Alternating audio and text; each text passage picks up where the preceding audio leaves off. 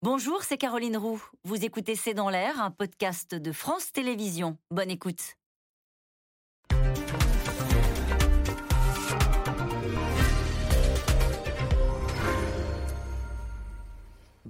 Bonsoir à toutes et à tous. Un, des documents classés top secret et même une note confidentielle sur Emmanuel Macron. Les agents du FBI ont saisi une vingtaine de cartons au domicile personnel de Donald Trump en Floride.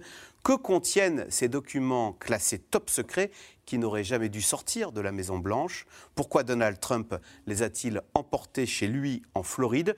Que risque l'ancien président américain et puis pourquoi reste-t-il aussi populaire, en tous les cas, auprès de sa base et de son parti, les Républicains, qui restent acquis à sa cause, alors que tous les signes montrent que Donald Trump veut se représenter en 2024. En face, Joe Biden vient de faire voter un méga plan d'investissement à 430 milliards de dollars pour lutter contre l'inflation. C'est le sujet de cette émission de ce C'est dans l'air, intitulée ce soir Trump, des documents top secrets et Macron. Pour répondre à vos questions, nous avons le plaisir d'accueillir Laurie Kenton. Vous êtes maître de conférence à l'Université de Versailles-Saint-Quentin, chroniqueur au magazine Rolling Stone. Vous êtes également l'auteur de l'Atlas historique des États-Unis, c'est aux éditions Autrement, et de La fin du rêve américain, c'est chez Odile Jacob. Anne Toulouse, vous êtes journaliste franco-américaine. Vous êtes également l'auteur de Wokisme, La France serait-elle contaminée? C'est aux éditions du Rocher. Gallagher Fenwick, grand reporter franco-américain. Vous avez été correspondant à Washington. Et puis je cite votre livre, hein, Volodymyr Zelensky, l'Ukraine dans le sang. C'est aux éditions du Rocher. Et enfin, Anthony Bélanger, vous êtes chroniqueur à France Inter, spécialiste des affaires internationales. Merci de participer à cette émission en direct. Gallagher Fenwick, on commence avec ces mystérieux documents top secrets saisis euh, chez Donald Trump dans, son, dans, sa, maison, dans sa villa de Mar-a-Lago. Euh, le ministre de la Justice américaine s'est quand même euh, senti obligé de dire le département ne prend pas une telle décision à la légère. Preuve qu'il y, y, a du lourd dans ces 20 cartons. Oui, et c'est une déclaration qui a surpris parce qu'il assume pleinement le caractère euh, politique et, l'ambiance autour de cette décision, puisqu'on est juste avant une échéance électorale majeure, à savoir les élections de mi-mandat. Et il y a la publication à la fois du mandat de perquisition, mais aussi l'inventaire des documents, où on voit qu'il y a des documents euh, confidentiels, des documents secrets et des documents potentiellement classifiés, donc secret défense, qui nécessitent le plus haut niveau d'habilitation pour être consultés et qui ne peuvent normalement, selon le protocole établi, être consultés que dans des lieux très particuliers qui répondent à des règles en matière de construction extrêmement précis sur l'épaisseur des murs, la taille de la porte et même le type euh, d'éclairage. Donc la question c'est pour ne pas être espionné, etc. Hein. Absolument, puisqu'il en va de la défense nationale, d'où l'extrême gravité, puisque le procureur général prend cette décision, celle d'avaliser cette perquisition qui n'a aucun précédent. C'est la première mmh. fois dans l'histoire des États-Unis qu'un ancien président voit l'une de ses résidences perquisitionnées. Mais que font des documents classés secret défense dans un euh, euh, dans, dans, sa villa, euh, dans sa villa, Floride. au milieu d'un terrain de golf. Alors il y a, pour la petite histoire quand même, on est concerné puisqu'il y a un document dont l'intitulé est President, President of France. Alors on soupçonne que c'est Emmanuel Macron, mais aussi bien ça pourrait être euh, François Hollande. Non, on, ne sait pas ce qu'il y a dedans. Et ça, ça alimente les théories, les thèses euh, qui euh, essayent de fournir des explications sur pourquoi Donald Trump emporte ces documents. Et il y en a deux principalement, en tous les cas, que, que je vois. L'une, c'est que dans les charges, les chefs qui sont listés, il y a obstruction. Et donc, peut-être le fait d'emporter des documents qui lui seraient préjudiciables dans le cadre de certaines des affaires auquel il est confronté. Et puis il y a une autre thèse euh, très trumpienne qui correspond plus au personnage celle-là, c'est tout simplement parce que justement dans le cadre de l'une ou plusieurs de ces affaires, Donald Trump pourrait se retrouver ruiné. Et quelle meilleure manière de se refaire que de sortir un livre en publiant peut-être des histoires. Euh, J'ai des infos confidentielles sur Macron. Exactement. Donc instrumentaliser, peut-être, encore une fois, je n'ai aucune manière de le vérifier, mais instrumentaliser certaines de ces informations à des fins bassement commerciales, peut-être. Alors, Anne Toulouse, quel rapport a Donald Trump avec ces documents euh, top secrets? Je, dis ça parce que euh, lors des, euh, auditions, un ancien collaborateur de Donald Trump, euh, qui avait été interrogé euh, sur NBC News, avait dit Il arrive à Donald Trump de déchirer des documents importants que son personnel devait ensuite rafistoler à coups de bandes adhésives. On a l'impression qu'il qu est capable de prendre à la légère des documents documents classés top secret qui relèvent, comme l'expliquait Gallagher, de la, sécurité nationale. Vous savez, Donald Trump n'a jamais intégré les rites présidentiels. C'est pas, euh, la il n'est pas devenu présidentiel, c'est la présidence qui est devenue trumpienne. Et dès le début, les, langues se délient. Maintenant, on apprend des histoires qui sont assez extraordinaires. C'est que pendant tout son mandat, il a traité avec une extraordinaire désinvolture tous les documents, notamment, euh, ils, étaient censés, quand on les transportait, être enfermés, puis l'un portait le sac, l'autre portait la clé, on trouvait la clé dans la serrure. Euh, ah oui, Donald Trump laissait la clé de ses Oui, alors quand il allait à Mar-a-Lago, qui était, il allait jamais à Camp David, il allait toujours passer le week-end chez lui, alors il fallait transporter les documents. Et euh, on avait même aménagé, enfin les services de sécurité lui avaient amené aménagé une petite salle qui était sécurisée, mais évidemment, il n'en tenait pas toujours compte. Et il paraît qu'une de ses grandes joies, c'était de lire, par exemple, la lettre que lui avait envoyée le leader nord-coréen à ses invités. Bah, c'est vrai que vous ne pouvez pas toujours faire ça à la fin du repas. Il devait la trouver très bonne, je ne sais pas. Mais euh, et il euh, donc euh, il, il avait comme ça l'apéritif. Oui oui. il lisait à la fin du repas. Il lisait des, documents. Il a il a lu des documents pendant. Enfin, il a donné des informations classifiées pendant des interviews. Il en a tweeté. Il en a donné à des, mm. euh, à des chefs d'État étrangers. Et puis, il ne faut pas oublier euh, dans quelles circonstances il a quitté la Maison-Blanche. Ça a été une sorte de déménagement à la cloche de bois, parce que jusqu'à la fin, il n'a pas voulu reconnaître, il n'a jamais concédé euh, sa défaite. Donc, dans son esprit, il était, il était toujours président. C'était pas l'ex-président qui va aller tranquillement écrire ses mémoires, faire des conférences. C'était mm. le monarque en exil qui partait, et ça s'est fait en catastrophe, parce que les collaborateurs n'avaient pas le droit d'emballer les affaires. On ne pouvait pas reconnaître la défaite. Alors, deux jours avant euh, l'échéance, on a vu les collaborateurs, la famille et tout ça fourrés dans des hélicoptères, euh, dans des voitures, des tas de documents. Et il se peut qu'une partie de ces documents ait été emportés par accident. Alors maintenant, pourquoi les avoir gardés pendant un an? Ça, c'est le mystère, parce que ça s'est passé en janvier 2021 et l'affaire est sortie en 2022. Donc si entre-temps, c'est ça que je ne comprends pas, s'il voulait détruire, s'il voulait épurer ces documents, il a eu un an pour le faire. Il pouvait copier, il pouvait brûler, ce qu'il faisait d'ailleurs, parce qu'on a même dit que les toilettes de la Maison-Blanche avaient été bouchées par des morceaux de papier. Enfin, vous savez, c'est toute une histoire, hein. c'est la présidence Trump. C'est une histoire qui ne finit jamais c'est rocambolesque, hein. mais voilà. mais, alors, c'est rocambolesque. C'est d'abord illégal. Il y a une loi aux États-Unis depuis 1978, c'est-à-dire depuis le lendemain de la, de, la, euh, de la, présidence Nixon, qui avait vu le président Nixon devoir démissionner justement sur une affaire de, euh, de, comment dire, de documents ou de, de, oui, de, complots cachés, ne serait-ce que pour faire euh, le fameux Watergate. Donc une loi avait été prise à l'époque qui contraint tous les présidents américains à rendre tous leurs papiers, leurs notes, leur post-it, l'ensemble des choses, et y compris les enregistrements téléphoniques, soit, enfin en tout cas, ça doit passer par une administration spéciale qui s'appelle la Record Administration et qui euh, reprend ces documents et qui éventuellement les reroute vers les fameuses librairies ou enfin, bibliothèques présidentielles qu'ils veulent bien construire dans les quelques années qui suivent leur présidence. Donc c'est d'abord et avant tout illégal. Ce type est un voleur de poules. Il est parti avec 15 cartons minimum à Mar-a-Lago et, alors les républicains expliquent qu'il est parti grosso modo avec des documents sentimentaux.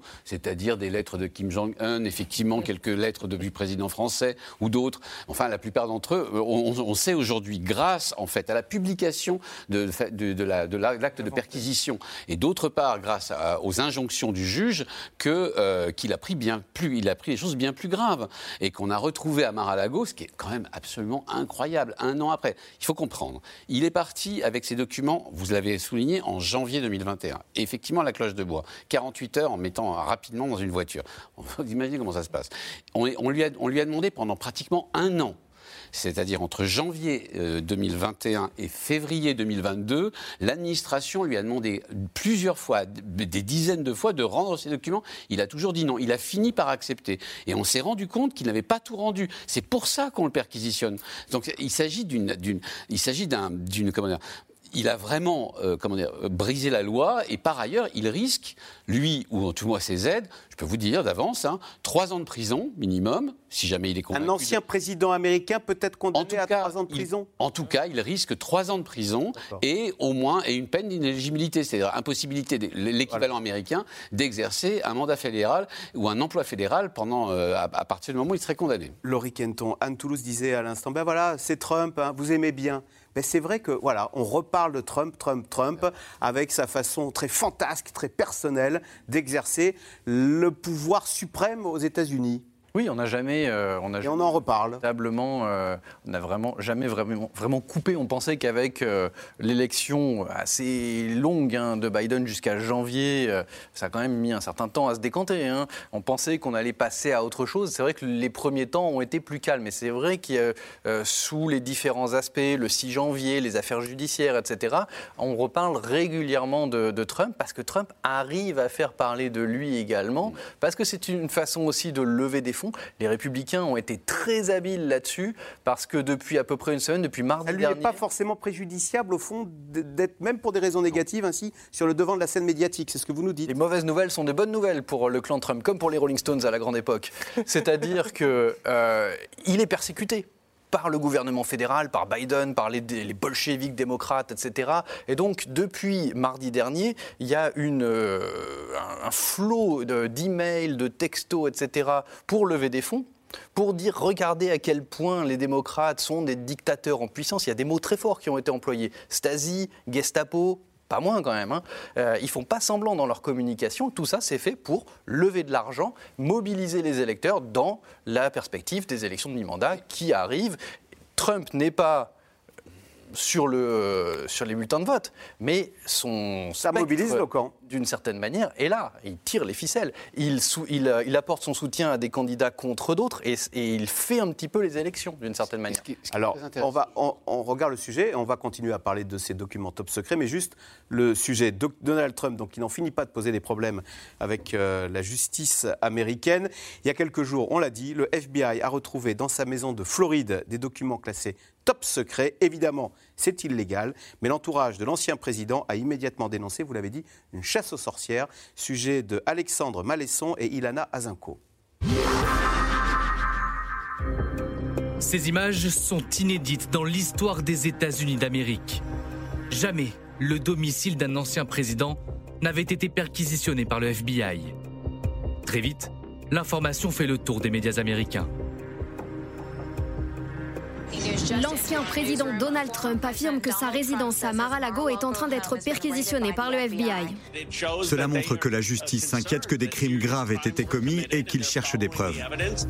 La justice américaine soupçonne l'ancien président d'avoir violé une loi sur l'espionnage, notamment en emportant chez lui des dossiers confidentiels. Immédiatement, le clan Trump monte au créneau, à commencer par son propre fils. Ils se sentent menacés par Donald Trump. Ils font tout ce qu'ils peuvent pour l'éliminer. Pour m'éliminer, pour éliminer Donald, pour éliminer Ivanka, pour éliminer notre famille. Ils le font tous les jours, ils le font au niveau national, au niveau fédéral. Le FBI le fait aussi. Ils font de nos vies un enfer. Chose rare, le ministre de la Justice convoque la presse. Il précise qu'il a personnellement approuvé cette perquisition. Le ministère ne prend pas une telle décision à la légère. Dans la mesure du possible, la pratique courante consiste à rechercher des moyens moins intrusifs comme alternative à une perquisition et à limiter la portée de toute perquisition entreprise. Le mandat de perquisition et l'inventaire sont publiés le lendemain. Voici ce que cherchait le FBI.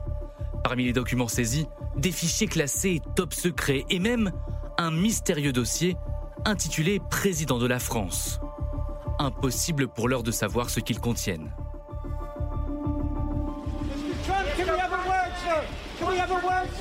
Mais les ennuis judiciaires de Donald Trump ne s'arrêtent pas là. Mercredi, le milliardaire était auditionné par le bureau de la procureure générale de New York.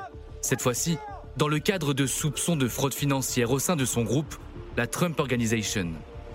Six heures d'audition, au cours de laquelle l'ancien président a choisi de garder le silence. Il dénonce un acharnement politique. La procureure générale Laetitia James n'a qu'un objectif, faire tomber et détruire Trump. Mais les accusations les plus graves concernent sans doute l'assaut du Capitole le 6 janvier 2021.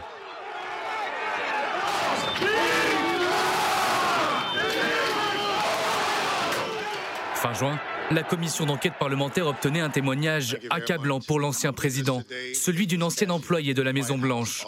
Elle affirmait que Donald Trump savait que les manifestants étaient armés et qu'il avait voulu se rendre au Capitole. Le président a dit quelque chose comme ⁇ Je suis le putain de président, amenez-moi au Capitole tout de suite ⁇ Ce à quoi un agent a répondu ⁇ Monsieur, nous devons retourner à la Maison-Blanche. Le président a tendu le bras vers l'avant du véhicule pour s'agripper au volant. L'agent lui a pris le bras et lui a dit ⁇ Monsieur, vous devez retirer votre main du volant. Nous retournons à la Maison-Blanche. Nous n'allons pas au Capitole. Trump a alors utilisé sa main libre pour se jeter sur cet agent. Un ancien président empêtré dans les affaires, mais un ancien président presque candidat. Quelques heures après les perquisitions du FBI, Donald Trump a publié cette vidéo sur son réseau social. Un spot aux allures de clip de campagne.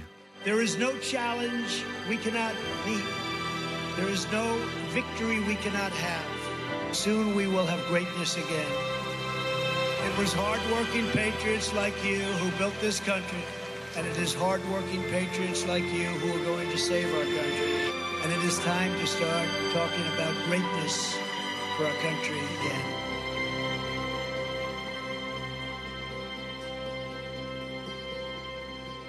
Donald Trump a toutes ses chances pour 2024.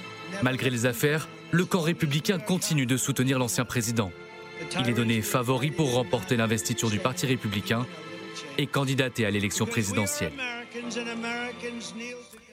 Alors, question téléspectateur euh, Gallagher Fenwick, qui a ordonné au FBI de perquisitionner chez Trump et pourquoi? Alors, ce n'est pas quelqu'un qui ordonne au FBI de perquisitionner chez Trump, mais c'est le FBI qui est alimenté par une ou des sources. Donc là, on est dans l'univers trumpien, donc des taupes, des fuites. Le FBI se saisit de cette matière, va voir. Dans l'entourage de Donald Trump, il y, a quelqu'un qui informe le FBI ah sur le fait qu'il n'a pas tout rendu, qu'il reste des documents et des documents fort intéressants avec potentiellement des crimes. Et donc le FBI se saisit de cela, va voir un juge fédéral afin de demander un mandat de perquisition, mais pour cela, il faut prouver ce qui s'appelle en, droit américain qu'il y a une cause probable. Et donc, sur la base des éléments qui sont fournis par cette agence fédérale, le juge décide qu'il y a effectivement, probablement, raison d'aller perquisitionner. Et comme vous avez entendu le procureur général, donc Mary Garland, qui est le ministre de la Justice, s'en saisit et décide personnellement, effectivement, d'approuver cette démarche. Anne Toulouse, question téléspectateur. Est-on certain que les documents détenus illégalement par Trump n'ont pas été communiqués à des puissances étrangères? Oui, alors là, ça vient d'un des chapitres du, mandat de perquisition qui euh, fait référence à l'espionnage, mais c'est un terme générique qui couvre euh, y compris le fait qu'on se soit saisi illégalement euh, de documents. Ça ne veut pas dire qu'il les a donnés à des puissances étrangères. On voyait, enfin, je ne sais pas. il faut dire qu'on ne sait rien sur cette affaire. Mhm. On ne sait pas ce qu'il y a dans ces documents. On ne sait pas à quelle fin il les a gardés, euh, on ne sait pas à quoi il les destinait, parce qu'en plus, ce que le président des États-Unis, une fois qu'il a fini son mandat, a accès à ses papiers personnels à condition qu'ils soient gardés euh, dans, euh, dans, une, dans, un endroit sécurisé. Il peut demander à voir tous les documents de sa présidence quand il le veut. Le ministre de la Justice américain dit que cette décision d'aller perquisitionner n'a pas été prise à la légère. On voit qu'il y a écrit documents top secret. Comment les Américains voit-il cette affaire? Parce qu'on parle de sécurité nationale, on parle de défense du pays.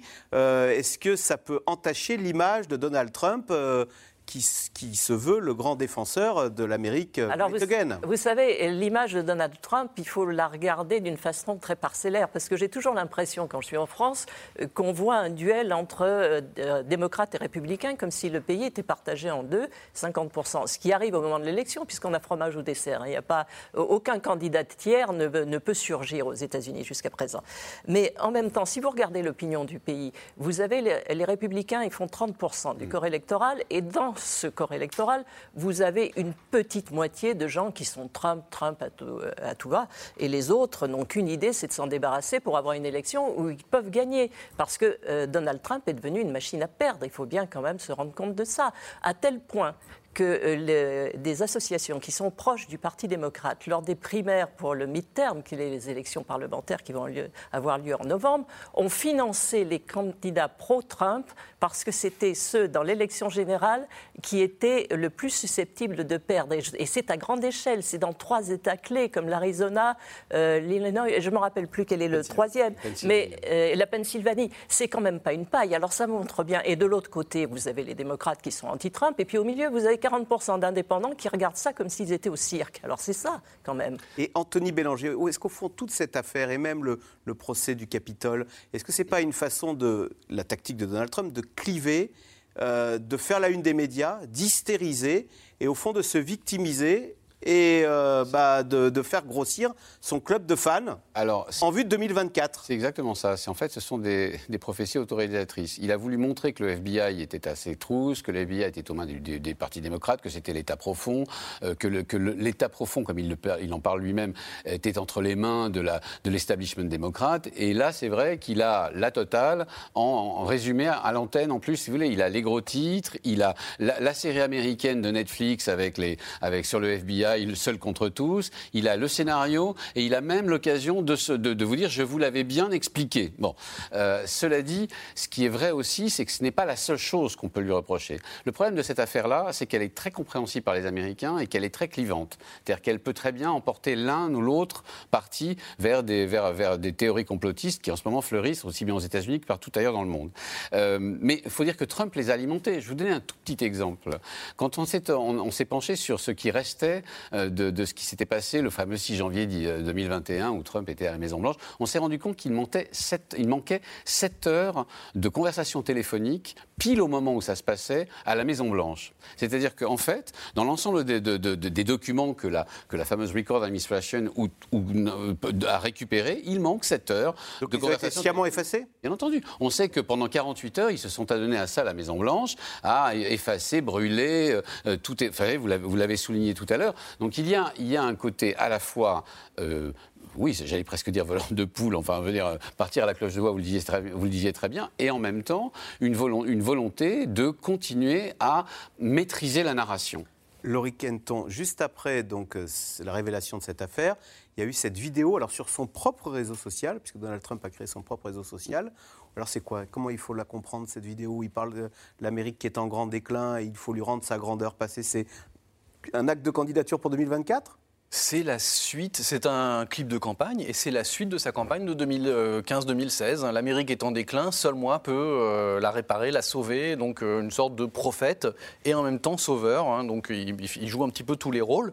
Et euh, ce que je me disais quand, on a vu le, sujet, c'est que on est exactement dans le, schéma narratif de 2015-2016. C'est exactement mot pour mot la question du déclin. J'ai écrit la fin du rêve américain pendant la campagne et je me suis dit, c'est toujours pertinent, c'est toujours d'actualité, comme si c'était euh, hier. C'est une corde sur laquelle il joue sur. Ça, préexistait à Trump. Cette, euh, cette idée d'un déclin. Déjà, les républicains étaient très dans l'idée du déclin pendant la présidence euh, Obama.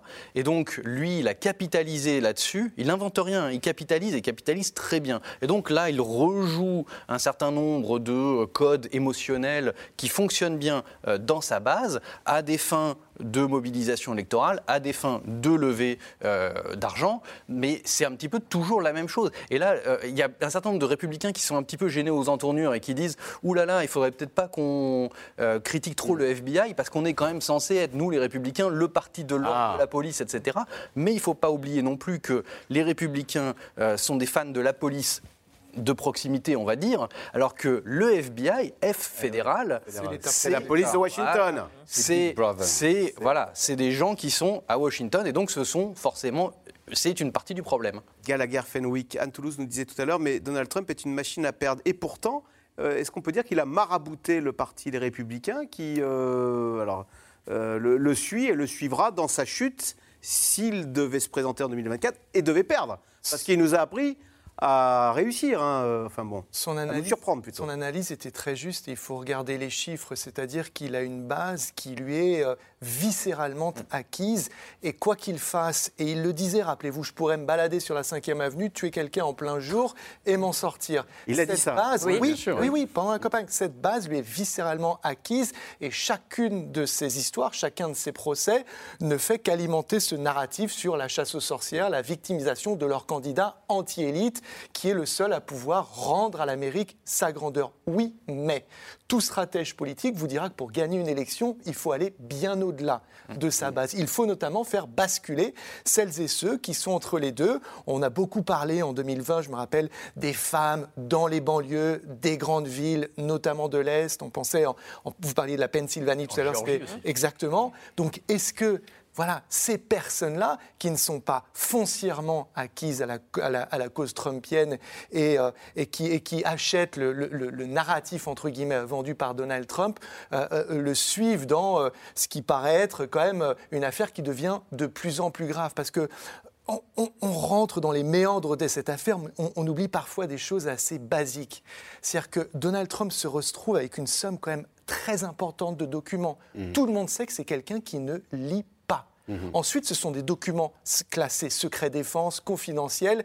Rappelez-vous des débuts de la présidence Trump, les briefings euh, d'ordre sécuritaire ne l'intéressaient pas parce qu'il n'avait pas la capacité à écouter. Ses conseillers venaient le voir avec des dessins, des schémas, des graphiques afin d'attirer son attention euh, sur des, des problèmes très sérieux. Vous rappeliez à juste titre sa gestion désastreuse des secrets de défense nationale. La publication dans un tweet d'un pas de tir de missiles iranien qui était classé secret défense, révélant à la fois son existence, mais surtout les moyens géolocalisables de euh, télédétection euh, utilisés par les services américains. Sans parler de ce qu'il raconte à Bob Woodward sur la mm. présence de sous-marins lanceurs d'engins nucléaires euh, au large des côtes nord-coréennes, les secrets fournis par les services israéliens qu'il révèle aux Russes, en mm. plus, qui viennent de le voir, alors que ses propres agences de renseignement lui disent les Russes ont pratiqué l'ingérence. Donc à l'Élysée, il y en a qui disent Mon Dieu, qu'est-ce que Donald Trump a dans cette pochette présidence de la France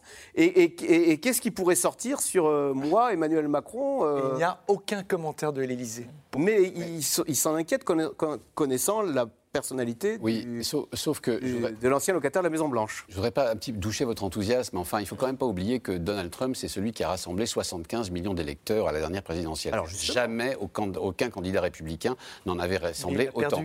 Il a perdu à 3 millions. Et d'ailleurs, c'est plus qu'en 2016. C'est 12 millions de euh, plus. attendez, effectivement, aucun candidat républicain depuis 1988 à la présidence n'a remporté le vote populaire, sauf George Bush en 2004, et vous l'imaginez bien dans des circonstances particulières. Mais il a réuni 75 millions de personnes. Et d'autre part, c'est un homme qui a exercé la présidence pendant 4 ans, d'une manière fantasque, baroque peut-être. Qu'est-ce que vous voulez nous dire Que 2024, c'est possible? 2024, il arrivera à préparer avec une équipe derrière, ce qu'il n'avait pas en, 2016-2017. Et donc, ce n'est pas du tout le même homme qui va se présenter en 2024 au président. C'est quelqu'un qui aura fait perdre ou gagner des, sénateurs et des, représentants républicains. Il arrivera probablement avec une majorité dans les deux chambres en 2024 quand il se présentera.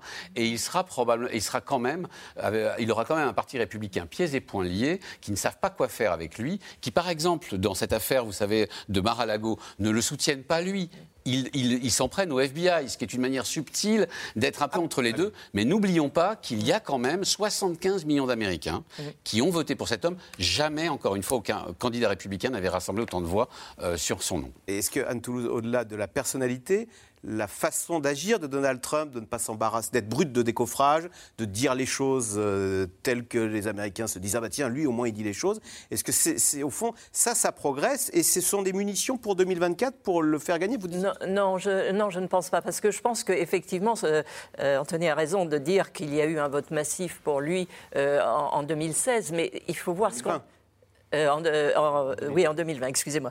Euh, mais il faut quand même voir ce qui s'est passé après, le 6 janvier, toutes les histoires de la fin de la présidence, le refus de, reconnaître sa défaite, qui est quelque chose d'unique, d'inouï, qui, à mon avis, d'ailleurs, je pense que Donald Trump sait parfaitement qu'il a perdu l'élection, mais il veut jouer. Sa, façon de continuer à être président, c'est de dire ah, mais je n'ai jamais perdu, mais lui-même ne peut pas être, ou alors il est dans une folie encore plus profonde qu'on ne le croit. Mais je pense que c'est le personnage. Je suis toujours le président et je vais continuer à l'être. Et en attendant, c'est vrai qu'il persécute avec une rare méchanceté tous ceux qui se démarquent de lui. Et quand il ne peut pas gagner, il fait perdre. Et c'est pour ça que les républicains sont terrorisés. Ce ah. C'est pas qu'ils ont envie de le voir gagner, mais c'est qu'ils craignent qu'il les fasse perdre. Moi, ça me paraît aussi simple. Mais les indépendants ne vont pas voter euh, comme ils l'ont fait la dernière fois euh, pour Donald Trump. Après la révélation de, oui, parce Il y avait ce côté, bah, d'abord c'était le Donald, il était marrant, et puis il, euh, il avait la réputation d'être bon en économie, il a géré une grande entreprise.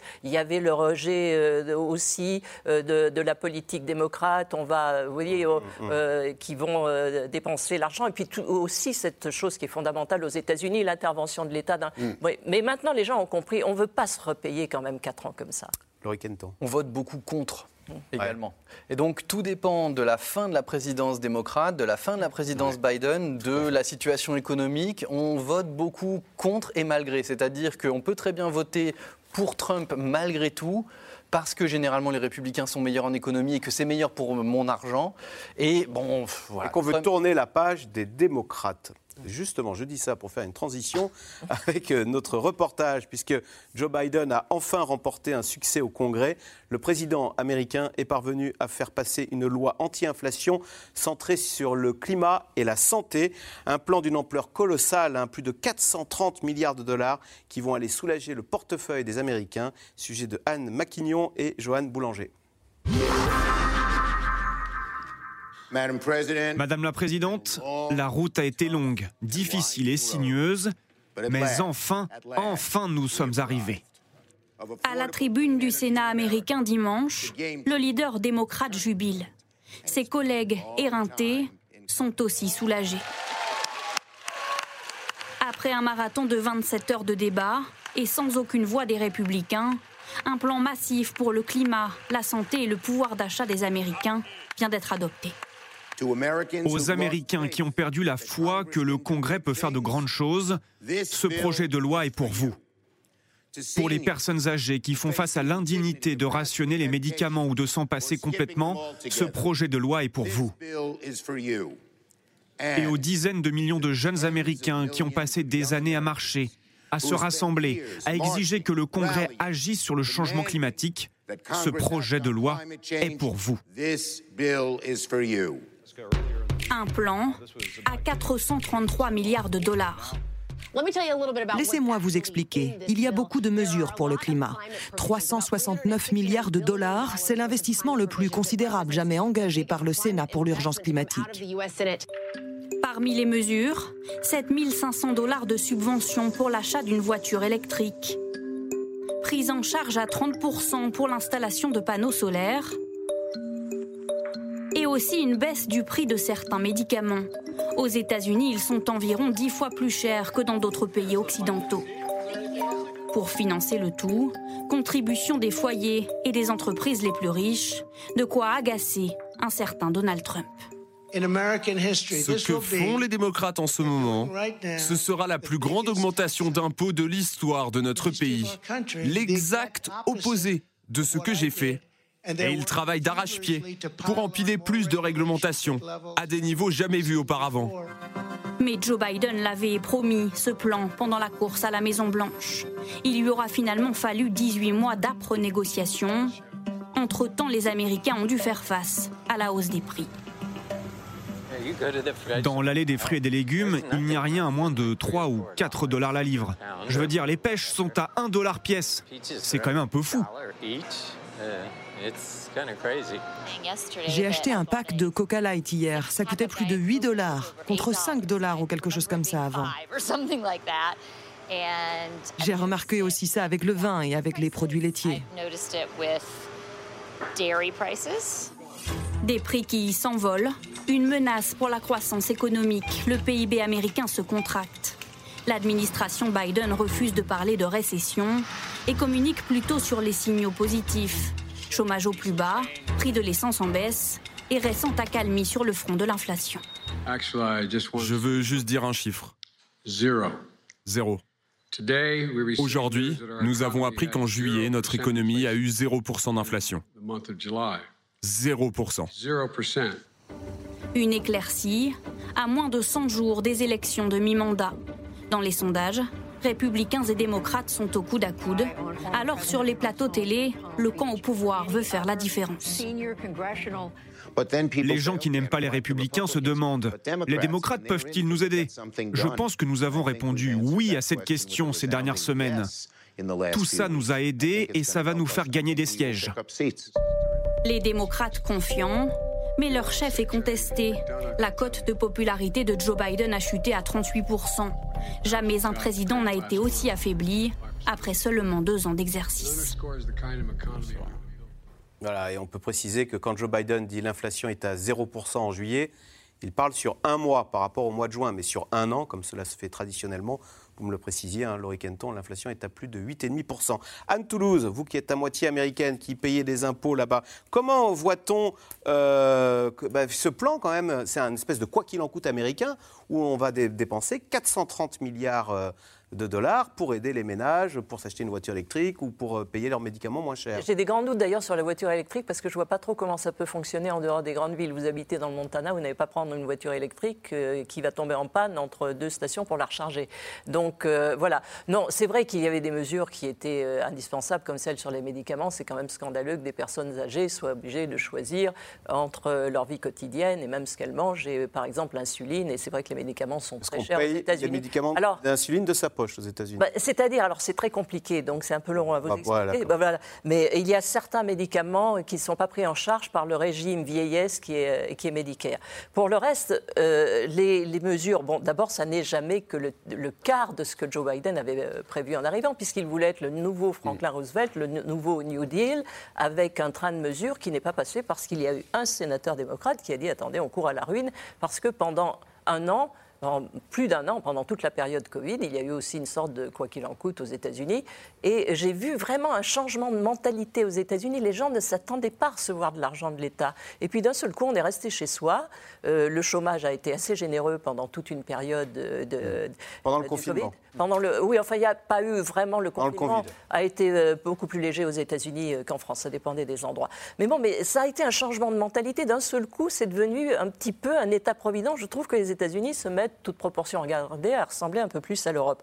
Alors maintenant, c'est vrai qu'il y avait des, mesures qui étaient nécessaires, mais est-ce que ça va vraiment bénéficier à Joe Biden? Parce que signer une loi, pour les gens, c'est très abstrait. D'ailleurs, on voit les sondages. Bon, est-ce que vous êtes pour que l'insuline soit moins chère? Tout le monde va dire oui.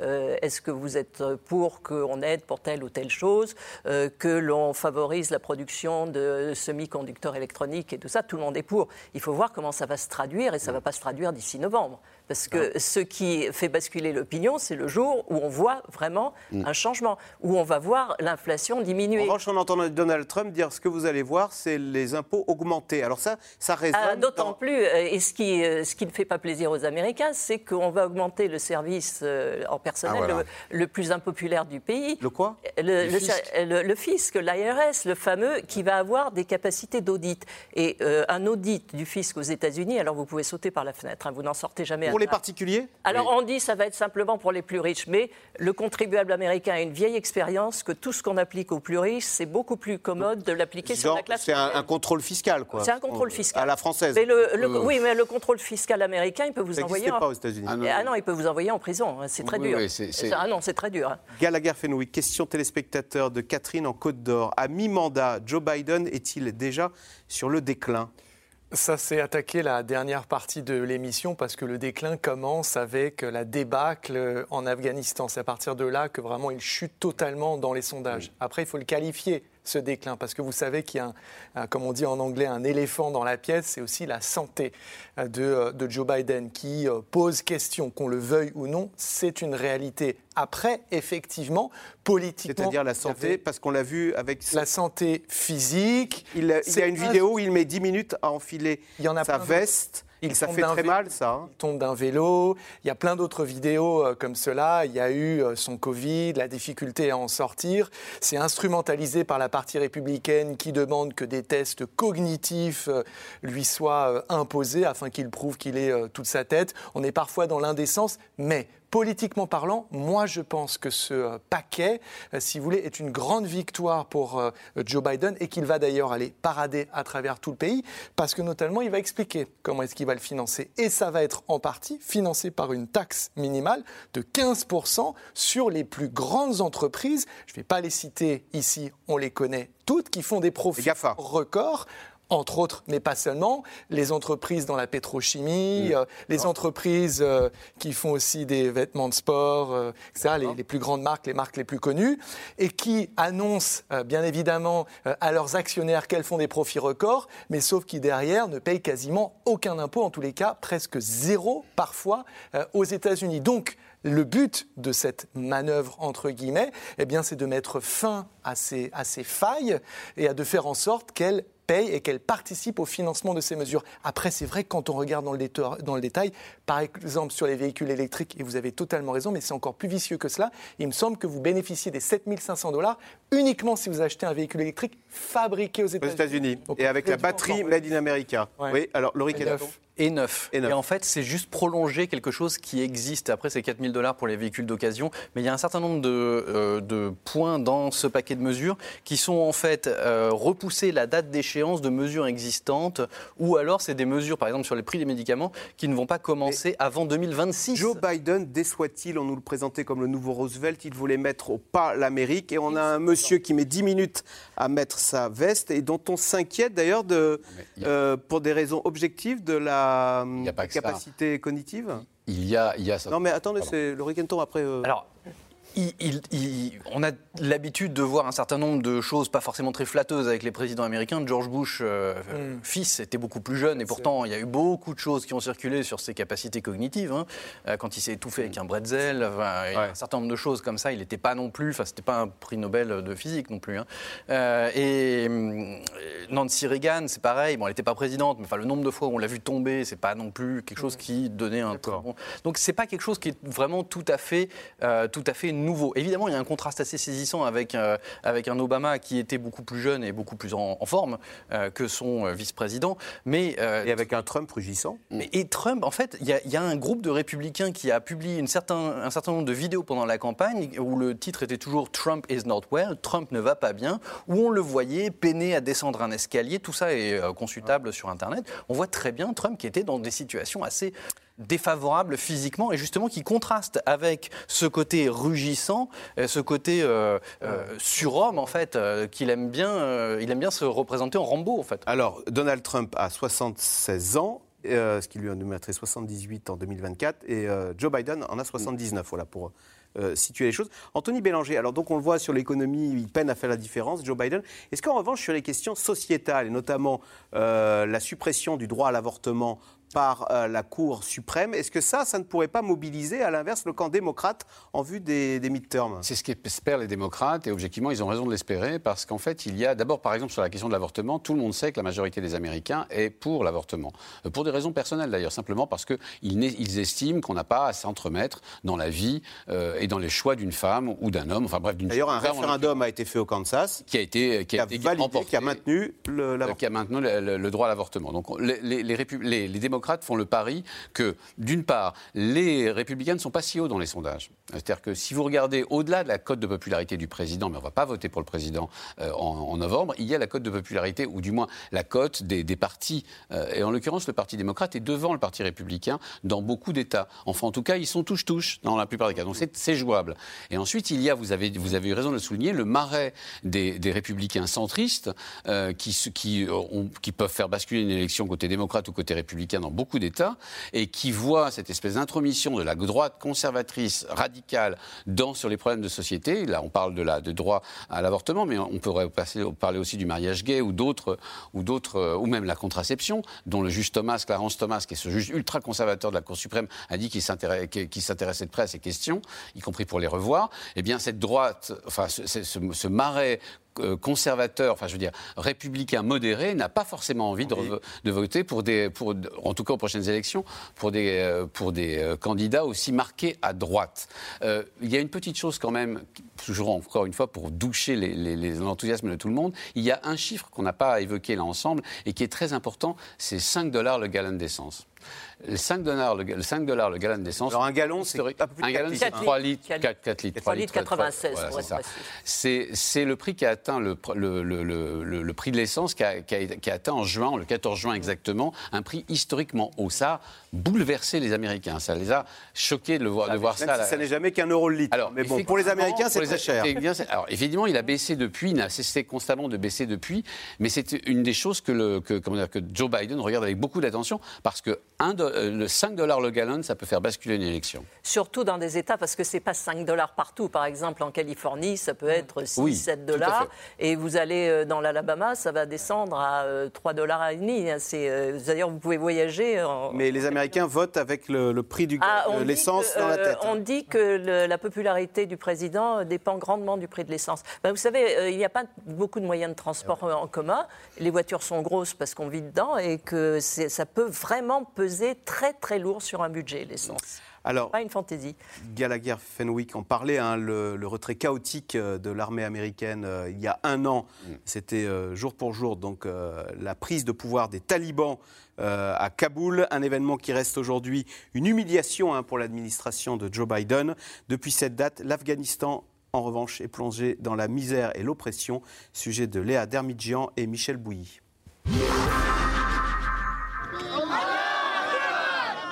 Aujourd'hui, jour férié en Afghanistan.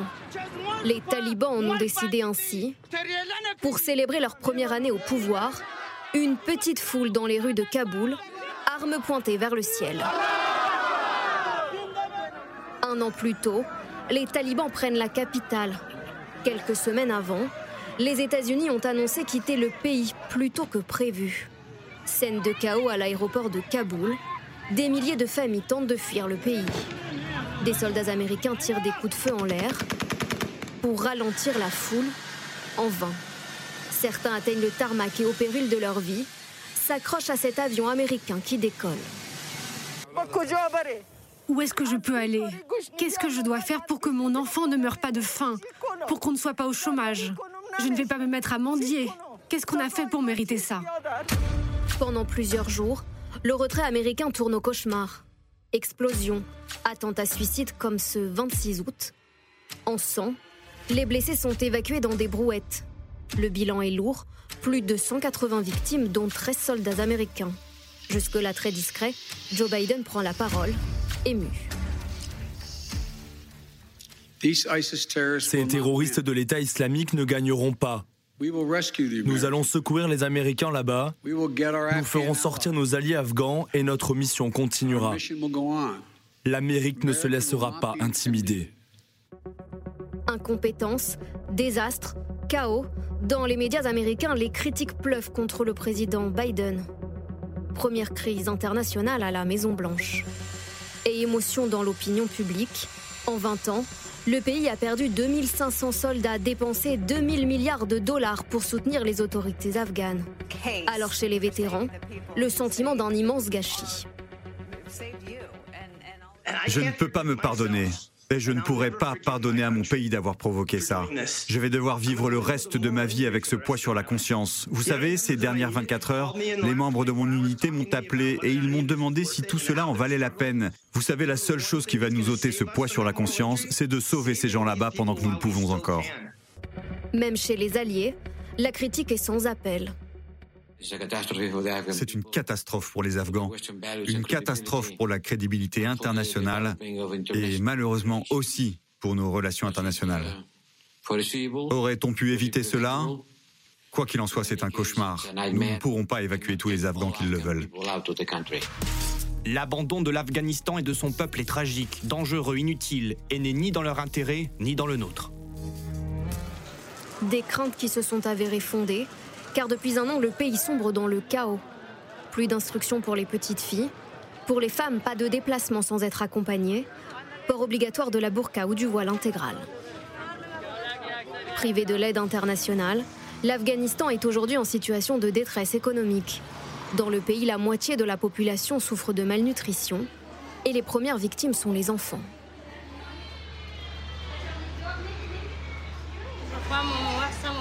La vie était bien mieux avant. Depuis que les talibans règnent, nous ne pouvons même pas trouver du pain. Je ne peux pas donner du lait à mes enfants. Nous n'avons rien mangé depuis trois ou quatre jours. Avant, au moins, on trouvait de quoi se nourrir. Mais un an après le retrait des troupes américaines, une victoire symbolique pour Joe Biden, la mort d'Ayman al-Zawahiri, numéro un d'Al-Qaïda, successeur d'Oussama Ben Laden et surtout l'un des architectes du 11 septembre. Il a été tué début août lors d'une frappe américaine. J'ai fait la promesse au peuple américain que nous continuerions à mener des opérations antiterroristes efficaces en Afghanistan et même au-delà. Et c'est exactement ce que nous avons fait. La mort d'Ayman al-Zawahiri, l'occasion pour Joe Biden d'effacer un peu l'échec du retrait et de prouver aussi que son administration fait tout pour que l'Afghanistan ne devienne pas la base arrière du terrorisme. Laurie Kenton, on entendait dans le reportage euh, dire que ce retrait chaotique de Kaboul était un, euh, porté un coup dur à la crédibilité des Occidentaux et des Américains. On peut dire que ce, ce 15 août 2021 a été le symbole de la fin de la toute-puissance américaine? La toute-puissance américaine, elle était déjà écornée depuis un moment, hein. ne serait-ce que depuis le Vietnam. Le vrai changement, c'est le Vietnam. Et il y a eu beaucoup de parallèles entre l'évacuation de Kaboul, l'évacuation de Saïgon. Il y a eu beaucoup de parallèles qui étaient justifiés parce que euh, la puissance en géopolitique, c'est pouvoir contraindre les autres et pouvoir s'extraire de la contrainte. Et là, ils n'ont pas pu contraindre les autres. Ils ont été un peu spectateurs, ils se sont carapatés un peu la queue entre les pattes, euh, et euh, depuis, en fait, ils ne peuvent rien faire. il y a un certain nombre de dossiers comme ça où on peut mesurer en fait le déclin d'une certaine puissance américaine parce qu'ils ne peuvent pas contraindre les Russes, la Chine, etc. Il y a un certain nombre de dossiers sur lesquels on, a l'impression qu'ils sont spectateurs, ils n'ont pas la main, où ils parlent, mais ça n'a pas forcément d'effet. Et donc l'Afghanistan, c'est une perte de puissance ou une volonté de ne plus être gendarme du monde en disant, au fond, euh, ça suffit, on, envoie nos boys mourir pour des causes qui ne sont pas les nôtres. Euh, on, on, s'occupe America First. Quoi. Il y a les deux, et c'est un des points de continuité les plus étonnants entre Obama et Trump. Ils voulaient l'un comme l'autre, malgré toutes les différences qu'on peut leur attribuer, ils voulaient l'un comme l'autre recentrer la politique étrangère des États-Unis sur des dossiers qui en valaient vraiment le coup. Et notamment tout ce qui est Afghanistan, Pakistan et Moyen-Orient, pour eux, c'était des poudrières dans lesquelles il n'y avait aucun avenir ils voulaient se recentrer, notamment Obama, sur l'Asie. L'avenir était en Asie. Il a voulu opérer son pivot et Trump a voulu faire un petit peu la même chose, mais euh, à sa façon. Et il y a euh, cette façon de recentrer la politique étrangère américaine vers d'autres priorités et donc euh, faire en sorte que les alliés prennent leur part du fardeau. Anne Toulouse, comment les Américains, est-ce que c'est une question importante pour les Américains que cette question du, rayonnement et du statut de numéro un mondial, de superpuissance que, projette l'Amérique dans le monde? Ou est-ce que non, c'est juste euh, justement typiquement euh, une obsession d'électorat conservateur et républicain? Non, je pense que d'une manière générale, les Américains sont très fiers de leur armée. Euh, ils paient d'ailleurs chèrement pour ça, puisque le, budget de la défense américain est de 600 000 milliards de, dollars, ce que d'ailleurs on, ne conteste pas. Et c'est vrai qu'ils voient bien que quand il y a une crise dans le monde, quand même le recours c'est les États-Unis. Il faut bien voir ce qui s'est passé en Ukraine. Qui euh, quand on dit gendarme du monde, ben oui, qui pouvait le faire à la place euh, qui a la puissance d'une armée, c'est l'armée la plus puissante du monde, avec 72 euh, porte-avions, avec un million et demi de personnes en service actif. Cette armée, elle est là, de toute façon, il faut bien s'en servir. Elle est le plus grand laboratoire technologique du pays. Il ne faut pas oublier que si vous avez aujourd'hui un four à micro-ondes, ça a été inventé par les militaires américains. Enfin, vous voyez, c'est le premier employeur du pays. Vous avez des, milliers de sous-traitants. Et là, vous avez autour de ce qui se passe en Ukraine eh ben, un espèce de grand élan économique où tout le monde euh, est, dans la partie, où Amazon ou, euh, Google, euh, Amazon qui est par exemple un grand sous-traitant du, Pentagone. Donc vous voyez, je crois qu'il y a une fierté vis-à-vis de ce grand employeur et surtout les Américains se rendent bien compte. C'est un peu comme la police, on en dit toujours du mal, mais on est bien content d'avoir. Qui mm. voulez-vous qui fasse régner l'ordre mondial? Vous voulez que ce soit la Chine? Anthony Bélanger, justement, ce rôle de gendarme du monde, comment les Américains, les Européens l'apprécient-ils? Parce que c'est vrai, on dit ah mais il y en a assez de voir les Américains vouloir imposer leurs règles partout dans le monde et en même temps. Euh, quand ça barde en Ukraine? La réalité, c'est qu'en en fait, les États-Unis sont vraiment puissants en Asie et en Europe. Et que donc la, réelle politique les a fait se retourner vers l'Asie et vers l'Europe. Et qu'ils ont recommencé leur rôle traditionnel de, euh, comment dire, euh, de policiers de la planète, gendarme du monde, dans les deux aires où ils ont une véritable, à la fois, présence géopolitique, géographique et, euh, et des intérêts extrêmement puissants en Europe et en Chine. C'est vrai que pendant 20 ans, les Américains se sont un peu divertis, j'allais dire. C'est horrible parce qu'ils ont perdu quand même 3500 soldats, euh, plus que ça même. Ils se sont entre le, entre le Moyen-Orient, entre l'Afghanistan et l'Irak, deux guerres catastrophiques dans lesquelles ils ont dépensé 3000 à 500 milliards de dollars ensemble euh, et qui, les ont détournés. Et je pense que l'analyse de Barack Obama était plutôt la bonne, lui qui se pivotait vers l'Asie, en oubliant l'Europe et la Russie, qu'il pensait être une puissance régionale, pauvre, euh, dont l'économie était équivalente à celle de l'Espagne et surtout déclinante. On se rend compte aujourd'hui, et Joe Biden est l'homme précis pour ça, que les États-Unis ont besoin de deux pieds, deux piliers, euh, en Europe d'une part et en Asie d'autre part. Et dans ces deux régions du monde, il reste absolument la puissance indispensable. Les Européens en ont besoin, ne serait-ce que pour s'entendre, s'entendre ensemble sur un, avenir militaire, un avenir de sécurité. Gallagher Fenwick, on a vu Nancy Pelosi aller à Taïwan, ce qui a été très mal pris par les Chinois. Comment les Américains voient-ils euh, cette rivalité avec les Chinois? Est-ce qu'ils la voient de façon euh, bah, très dangereuse et au fond euh, euh, si, les choses devaient mal tourner, eh ben, peut-être que les boys américains iraient euh, débarquer à Taïwan parce qu'il y a une rivalité. Oui, alors déjà sur le déplacement de Nancy Pelosi, il est très bien vu parce que s'il y a un sujet qui fait consensus euh, entre républicains et démocrates, c'est euh, l'adversité euh, face à la Chine. Comme vous l'avez très bien dit, ça a commencé sous Barack Obama et Donald Trump a fait cela avec beaucoup de muscles et à sa manière, en imposant notamment des tarifs douaniers sous tout un tas de, de, de produits et en déclarant une véritable guerre économique à la Chine. Après, la Chine a effectivement profiter du voyage de la présidente de la Chambre des représentants pour essayer de faire bouger le statu quo, alors que... Encore aujourd'hui, il y a des manœuvres euh, militaires chinoises au large de Taïwan. Et il y a une deuxième délégation qui s'est rendue euh, depuis ce, déplacement, celui de Nancy Pelosi, euh, à Taipei. Mais la politique des États-Unis vis-à-vis de la Chine, celle de la politique de la Chine unique, n'a pas bougé d'un iota. Après, on peut estimer que les gesticulations de l'armée chinoise au travers de ces manœuvres, ce blocus organisé de l'archipel de Taïwan, montrent qu'en réalité, ils ne sont pas du tout disposés à mener une opération amphibie massive en tous les cas pas dans un futur proche, pour envahir Taïwan. Mais ça met à nouveau en lumière cette fameuse politique de l'ambiguïté stratégique des États-Unis vis-à-vis de Taïwan, mmh. qui consiste, et là il y a un glissement, non pas à dire on va intervenir ou peut-être qu'on n'interviendra pas, mais la question ambiguïté c'est comment on va intervenir. Et c'est là, vous parliez des boys, ce n'est pas nécessairement envoyer les boys, mais c'est envoyer davantage de matériel, et je dis davantage parce qu'on fournit américains déjà beaucoup d'armes à Taïwan, et il y a une vraie alliance autour de cet archipel. Je pense au Japon, à la Corée du Sud et à d'autres. Il ne faut pas oublier la base américaine de Guam, une île, territoire non incorporé qui est pas très loin de, là-bas. Donc il y a une vraie rivalité, mais ça, c'est une autre poudrière majeure. Et vous dites on parce que vous êtes franco-américain, Gallagher Fenwick. Loric Enton sur cette rivalité Il y a une toute petite partie de cette, euh, cette rivalité qui est aussi euh, à à destination du marché chinois. C'est-à-dire qu'il y a un congrès du Parti communiste chinois en novembre, euh, au moment des midterms. J'ai cherché la date exacte, mais je n'ai pas trouvé, mais c'est à peu près au moment ah des midterms. Aux États oui. Voilà. Donc on, en a qui font passer des lois parce que ça, ils espèrent en, retirer les fruits. Les Et on en a d'autres qui ne veulent pas être contestés dans le congrès euh, chez eux, donc qui font des gesticulations pour montrer à quel point ils sont forts, ils résistent. Et puis euh, voilà, l'essor le, de, de, la Chine, la grandeur de la Chine, c'est à, à, destination. Xi Jinping doit montrer les muscles s'il veut être réélu à la tête du Parti communiste chinois en novembre prochain. En tout cas, ça y participe. C'est que la Chine est grande. Voilà. Allez, tout de suite, on revient à vos questions. Alors, c'est Alain en Seine-Saint-Denis. Qui est responsable de ce retrait bâclé en Afghanistan? Trump, Biden ou les deux?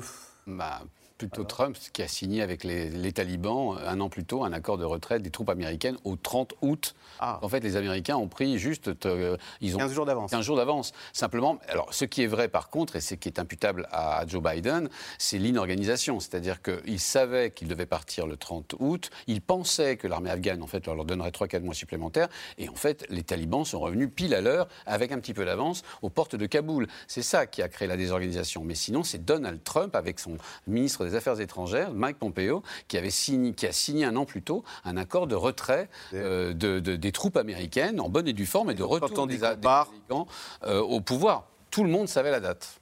Euh, Laurie Kenton, l'Élysée peut-il demander des informations sur les documents top secrets concernant le président français, donc, puisque Donald Trump a récupéré une pochette avec écrit dessus President of France il y a deux raisons, euh, il, y a, deux explications, euh, deux réponses possibles. Ils peuvent le faire par euh, un canal officiel et ils peuvent aussi le faire par un canal beaucoup plus discret pour savoir ce qu'il y a dedans. Mais la question, c'est de savoir à quel moment les documents qui ont été saisis vont être soit rendus publics, soit vont pas être rendus publics. Et est-ce que les Américains, le, le, gouvernement en fait, qui aura connaissance de ces documents-là, peut communiquer ces informations euh, aux Français. Donc ça, là-dessus, on n'en sait absolument rien, mais ça doit gamberger un petit peu du côté de l'Élysée, effectivement. Anne Toulouse, pourquoi certains Américains très modestes sont-ils convaincus que Donald Trump est avec eux alors qu'il est milliardaire? Oui, bah, vous savez, c'est euh, toujours le, principe euh, du populisme. Hein. c'est que ça n'a rien à voir avec, euh, avec le statut social. c'est en fait. Incarne la réussite. Oui, et, et c'est, il n'est pas vraiment perçu. Il est perçu aussi, c'était un personnage public. Il y avait une émission de télévision. Les gens le connaissent et puis il a un certain abattage. Et en fait, il a inventé ce terme, la vraie hyperbole, c'est-à-dire d'exagérer des choses qui sont vraies. Et quand vous reprenez le discours de candidat de Donald Trump en 2015, quand il a descendu l'escalator de la Trump Tower euh, pour aller donner son programme. C'est fascinant parce qu'il prend un par un des sujets qui sont vraiment des sujets de préoccupation à l'époque. Euh, le, pouvoir d'achat déjà, euh, les délocalisations, l'immigration, le, fait, et puis cette espèce euh, de, distance qu'il y avait entre Washington, qui est New York et Los Angeles, qui sont comme des enclaves sur le territoire américain et qui ne comprennent pas les gens ordinaires, qui se moquent d'eux, qui les regardent de haut. Il a exploité ça. Et lui, il, bien que milliardaire, il s'est toujours présenté comme le fils du peuple, comme le petit gars du Queens qui est arrivé à Manhattan et tout le monde le regardait de haut parce qu'il n'avait pas les, les manières euh, de. Enfin, il n'arrivait pas à entrer dans la bonne société de, New York. Donc il a joué là-dessus et les gens ne veulent pas. Euh, pourquoi? Alors, vous êtes américain, vous n'allez pas suivre quelqu'un qui est fauché. Ça veut dire qu'il n'a pas réussi sa vie. S'il n'a pas réussi à faire fortune, pourquoi voulez-vous qu'il mène un pays? Quand même, Là, ça résonne en français, ça. Je, vais, je, vais, quand même, encore une fois, doucher les enthousiasmes de tout le monde. Le premier à avoir fait ça s'appelle Berlusconi dans les années 90. Un milliardaire arrivé au pouvoir par les médias, par, par le populisme et avec des soirées bunga bunga. Donc si vous voulez, on a beaucoup de leçons à donner aux États-Unis, mais peut-être pas celle-là. Euh, Abdel, Gallagher Fenwick, Abdel en Belgique s'interroge. La justice américaine osera-t-elle inculper Trump au risque de déclencher une guerre civile? C'est une excellente question et c'est toute la question. Et c'est pour ça qu'il faut bien distinguer en fait les calendriers judiciaires, médiatiques et politiques. Mm. C'est là qu'est le nœud du problème. Mais pour répondre très précisément à Abdel, il faut savoir que peu de temps après que cette perquisition ait été menée, il y a un homme muni d'un fusil AR-15, donc une arme de guerre, et un pistolet à clous, me semble-t-il, qui s'est introduit dans l'un des bureaux du FBI. C'est une agence fédérale qui a donc des bureaux dans chaque État, dans l'Ohio, et qui a été abattu. Et cet homme a dit la chose suivante quand euh, euh, euh, nous sommes sous le coup d'une tyrannie, mm. eh bien, c'est de notre devoir de lutter contre celle-ci. Mm. Et donc, on voit, si vous voulez, la manifestation là très concrète des dangers, effectivement, très réels encouru par cette démocratie qui est dans une situation, si vous voulez, d'autophagie avec des institutions qui se font la guerre les unes les autres. Le ministère de la Justice, on a parlé tout à l'heure de la Cour suprême qui n'a plus du tout la confiance d'une bonne partie du pays, et ça c'est très très grave, c'est la plus haute juridiction du pays. Un ancien président qui, euh, voilà, manie les discours populistes, comme vous le disiez, et juste pour revenir sur Donald Trump et sa capacité à euh, se dire être un homme du peuple, il avait cette formule, je suis un millionnaire au col bleu. Donc ah. euh, cette synthèse que l'on retrouve chez lui, et puis euh, voilà ces autres éléments, la présidence démocrate actuelle. Donc c'est effectivement une situation hautement volatile. Anne Toulouse, quelle est la cote de popularité de Kamala Harris? Alors Kamala Harris, c'est la vice-présidente euh, de Joe Biden, dont on prédisait qu'elle pourrait lui succéder en 2024. On lui prédisait, et on n'en parle plus. Alors, elle a une cote de popularité qui est assez basse. Et il faut dire, d'une part, que le, choix de Kamala Harris a quand même surpris parce que c'était quelqu'un qui n'avait même pas, elle, elle, était en compétition pour dans la course à la présidence, mais elle n'a même pas passé les primaires. C'est-à-dire que dans les pré-primaires, son score auprès des, démocrates, hein, puisque c'était euh, était si bas qu'elle n'a même pas voulu se lancer dans la compétition. Donc il n'y avait pas une grosse adhésion autour de son personnage.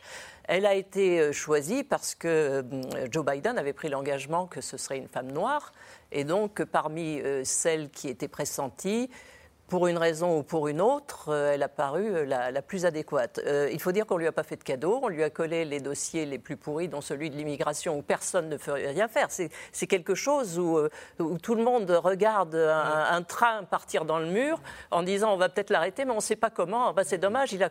voilà. Donc elle ne pouvait pas faire grand-chose, mais il faut dire que c'est aussi quelqu'un qui est assez gaffeur et qui avait des, en plus des relations assez mauvaises avec Joe Biden, parce qu'elle l'a vraiment humilié pendant un débat présidentiel, vraiment humilié. D'ailleurs, c'était d'autant plus surprenant qu'il la prenne. Et je dois dire qu'une des choses euh, parmi les Américains qui fait qu'ils souhaitent une bonne santé à Joe Biden, c'est que contrairement à d'autres présidents dont la santé était chancelante, comme par exemple euh, euh, Donald, Ronald Reagan sur la fin de son mandat, il n'y a pas ah. un colistier derrière qui soit capable de reprendre les choses en main. Kamala Harris devait euh, c'est tout le problème. présider. Oui. Alors, euh, c'est assez classique que les vice-présidents prennent les dossiers un petit peu euh, pas, pas, faciles, donc c'est pas quelque chose qui est, tout à fait nouveau, qui est juste pour elle. Il, se trouve que l'électorat démocrate est un électorat qui pense vraiment en termes de, de, cases à cocher, mm. en, termes d'identité. C'est le reproche qu'on fait souvent aux démocrates, hein, c'est de segmenter.